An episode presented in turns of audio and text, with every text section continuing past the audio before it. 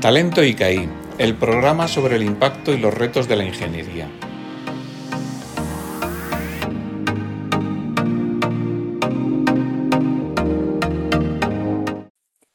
Hola, soy Patricia Gómez de Olea. Bienvenidos a un nuevo episodio de Talento ICAI, el podcast sobre el impacto y los retos de la ingeniería. Hoy tenemos con nosotros a Reyes González Montagut, ingeniera industrial del ICAI. Reyes se graduó del máster en Ingeniería Industrial el año pasado, en junio de 2020, y en la actualidad trabaja como Business Analyst en Adidas, tras pasar por empresas como Securitas Direct y Agentero. En 2019 tuvo la oportunidad de participar en un programa del Climate Kit, perteneciente al Instituto Europeo de Tecnología, el EIT. Esta comunidad apoya la transición hacia una economía descarbonizada y sostenible. Este programa le abrió las puertas al mundo del emprendimiento, convirtiéndose en cofundadora del proyecto Formost. Hola Reyes, bienvenida a Talenticai. Gracias por estar hoy con nosotros para contarnos tu experiencia en esta sección del podcast dedicada a la ingeniería con propósito. Hola Patricia, muchísimas gracias. Eh, es un honor para mí y un placer estar aquí contigo hoy virtualmente.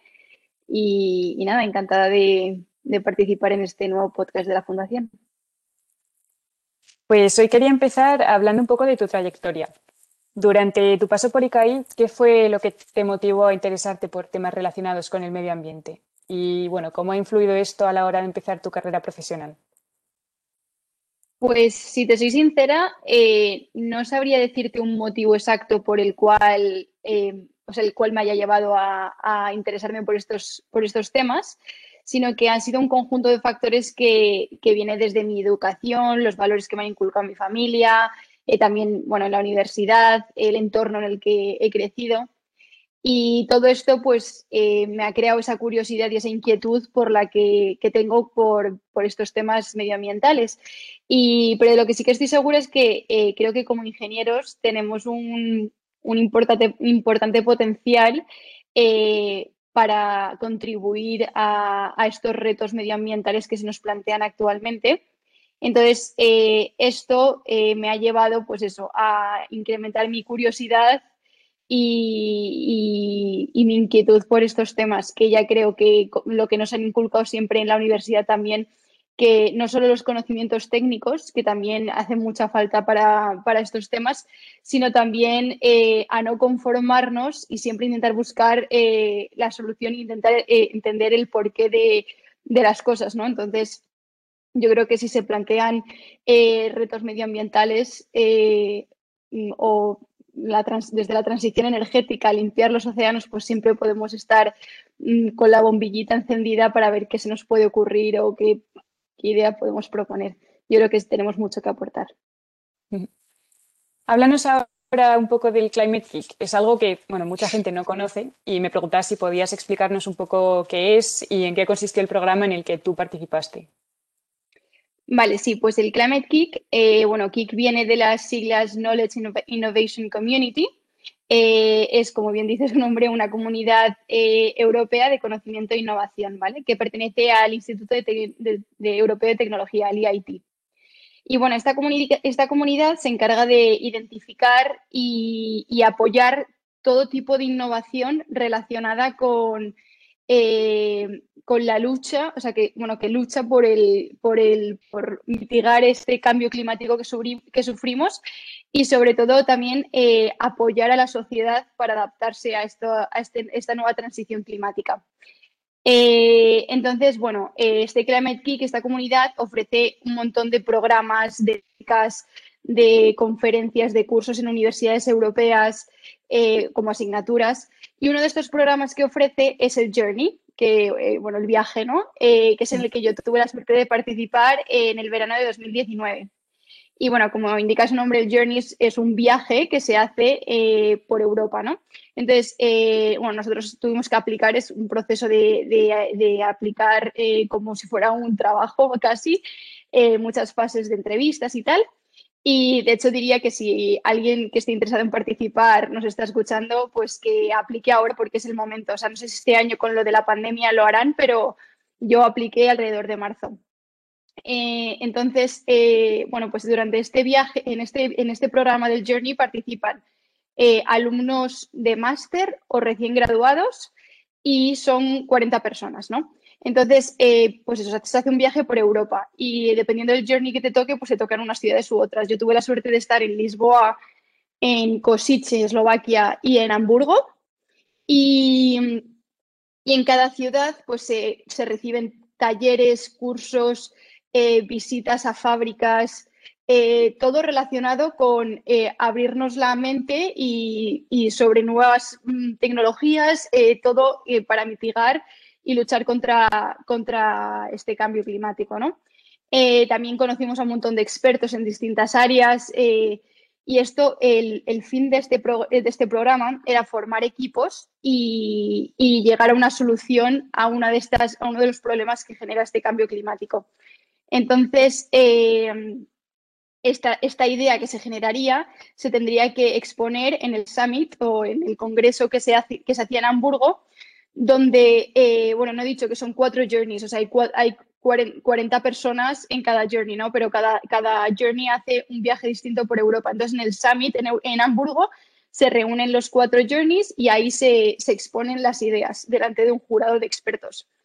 Y, nada, no es que haya un ganador ni nada, pero bueno, la idea es como concienciar a, las nuevas generaciones que, somos nosotros, supongo, eh, y sobre todo, pues eso, abrirnos la mente y innovar, idear y, bueno, buscar una solución a, uno de estos problemas que genera el cambio climático. Suena muy interesante. ¿Y vuestro proyecto, Formos, eh, cómo surgió la idea?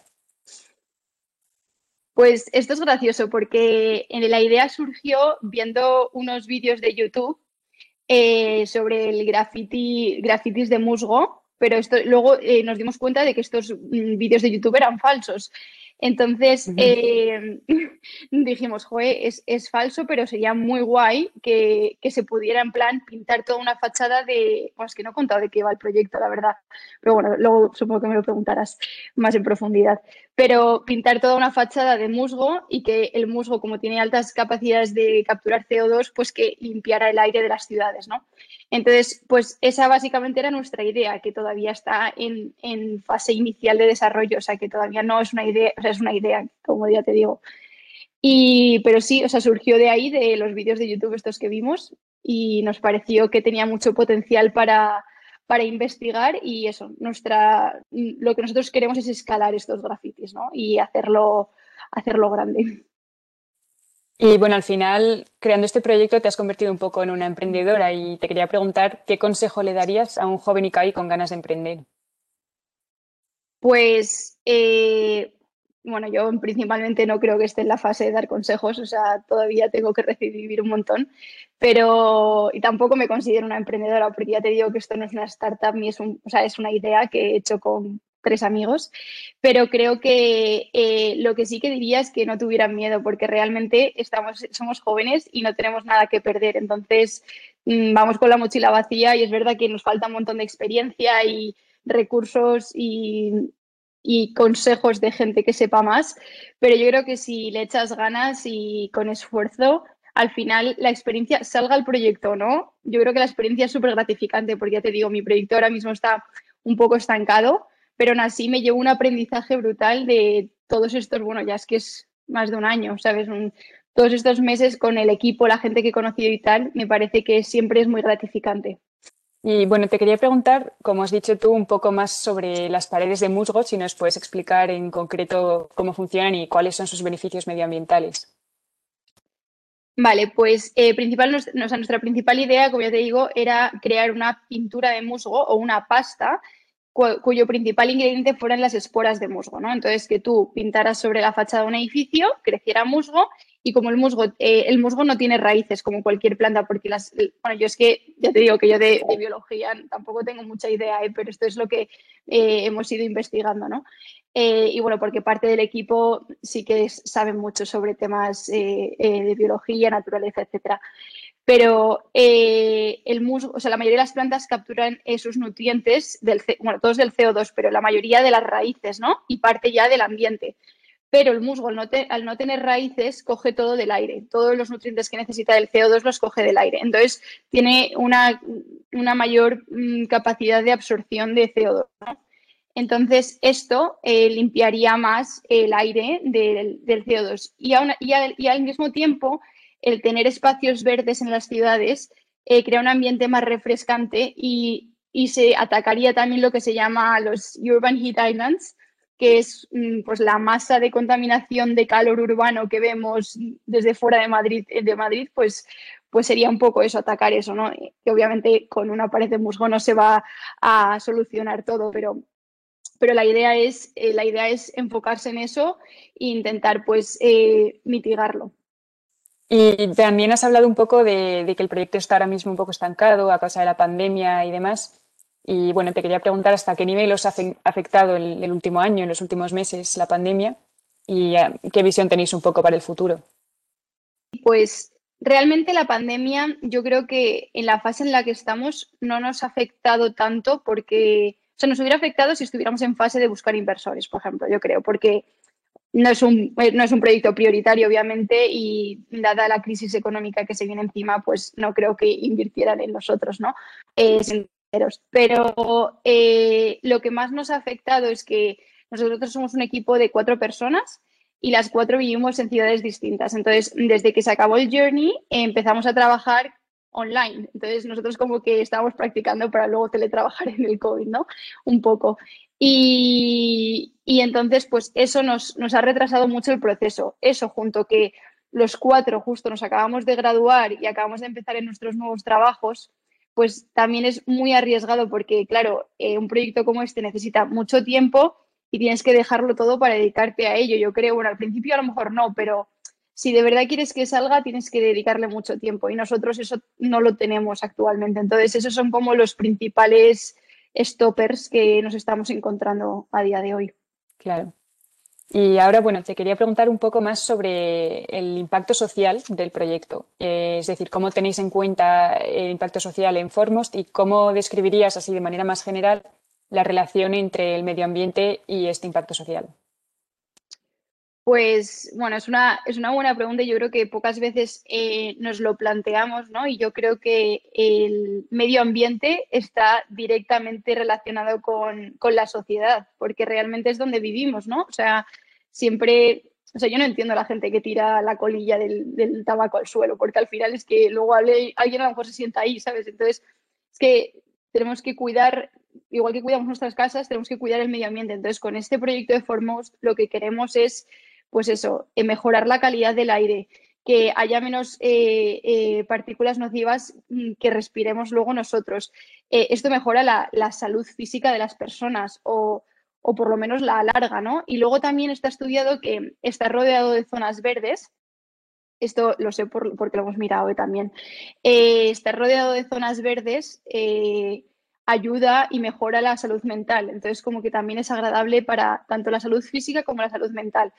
Y, eso, que, el planeta es donde, medio ambiente donde nosotros vivimos. Entonces, igual, pues igual que cuidamos nuestra casa, pues tenemos que cuidar el medio ambiente, yo creo. Totalmente de acuerdo contigo.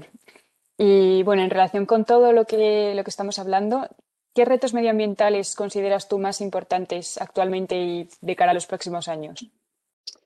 Bueno, esto es una pregunta que a lo mejor tampoco debería responder porque tampoco soy experta, pero desde mi punto de vista yo creo que hay tres principales retos medioambientales a los que nos enfrentamos, que, eh, son la transición energética eh, hacia un consumo más limpio y con menos emisiones, ¿no? Esto se lleva hablando años, pero bueno, es, obvio.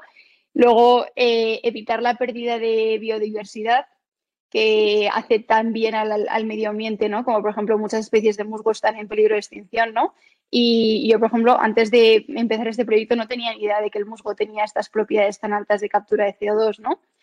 Eh, y luego eh, cuidar y preservar la naturaleza y los recursos de la naturaleza, o sea, no malgastar y, bueno, lo que se dice de ahorrar el agua y tal.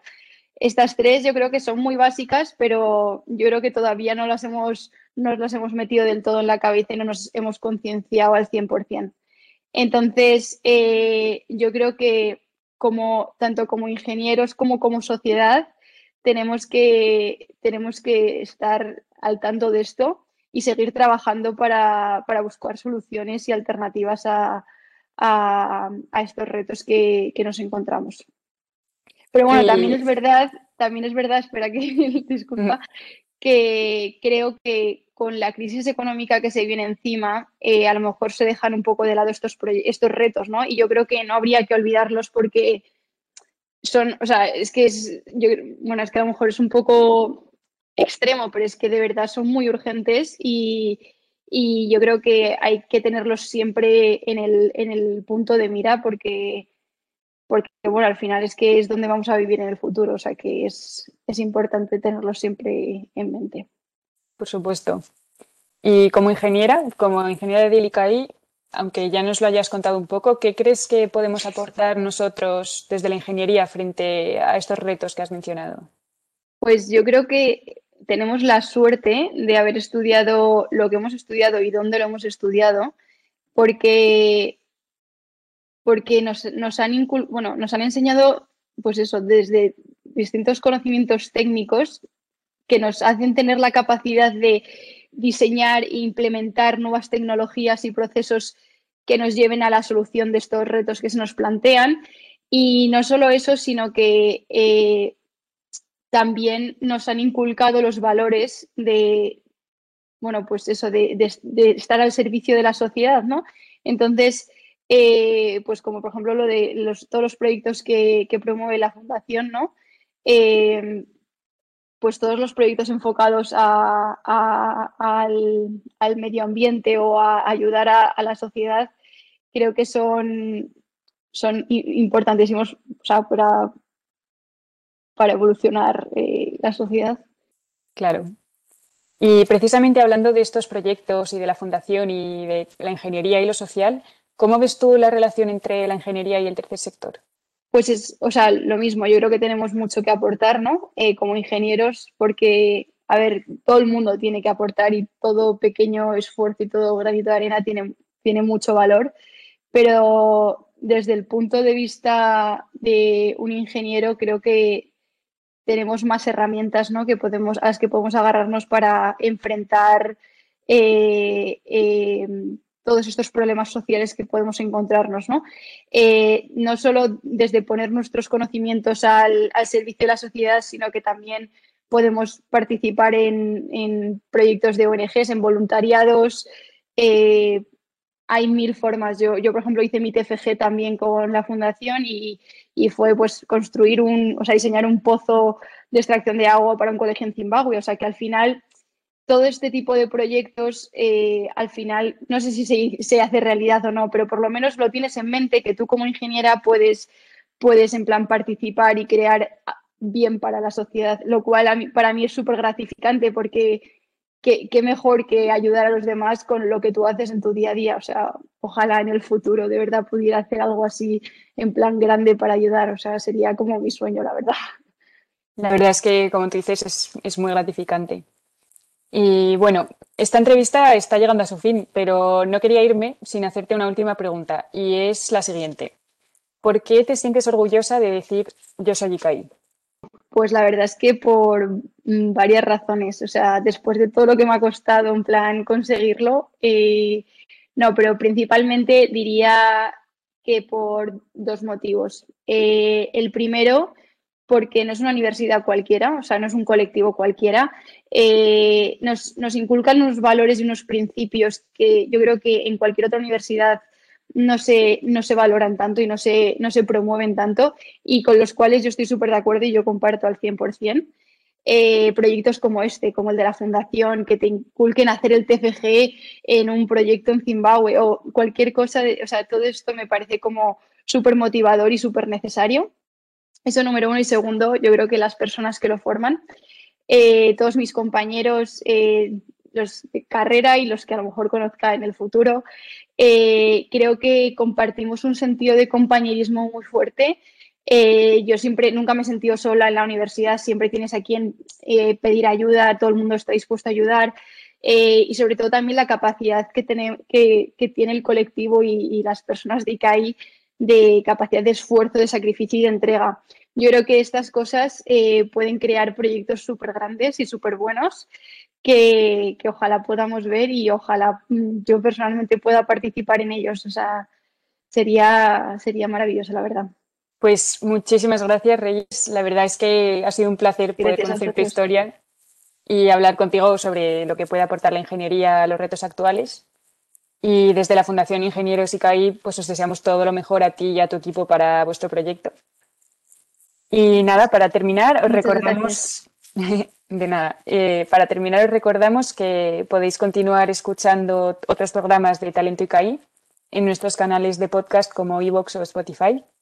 Y por supuesto, os invitamos a seguir la conversación de Ingeniería con propósito en las redes sociales de la Fundación Ingenieros ICAI con el hashtag Ingeniería con propósito. Nos vemos muy pronto. Gracias. Talento ICAI, el programa sobre el impacto y los retos de la ingeniería.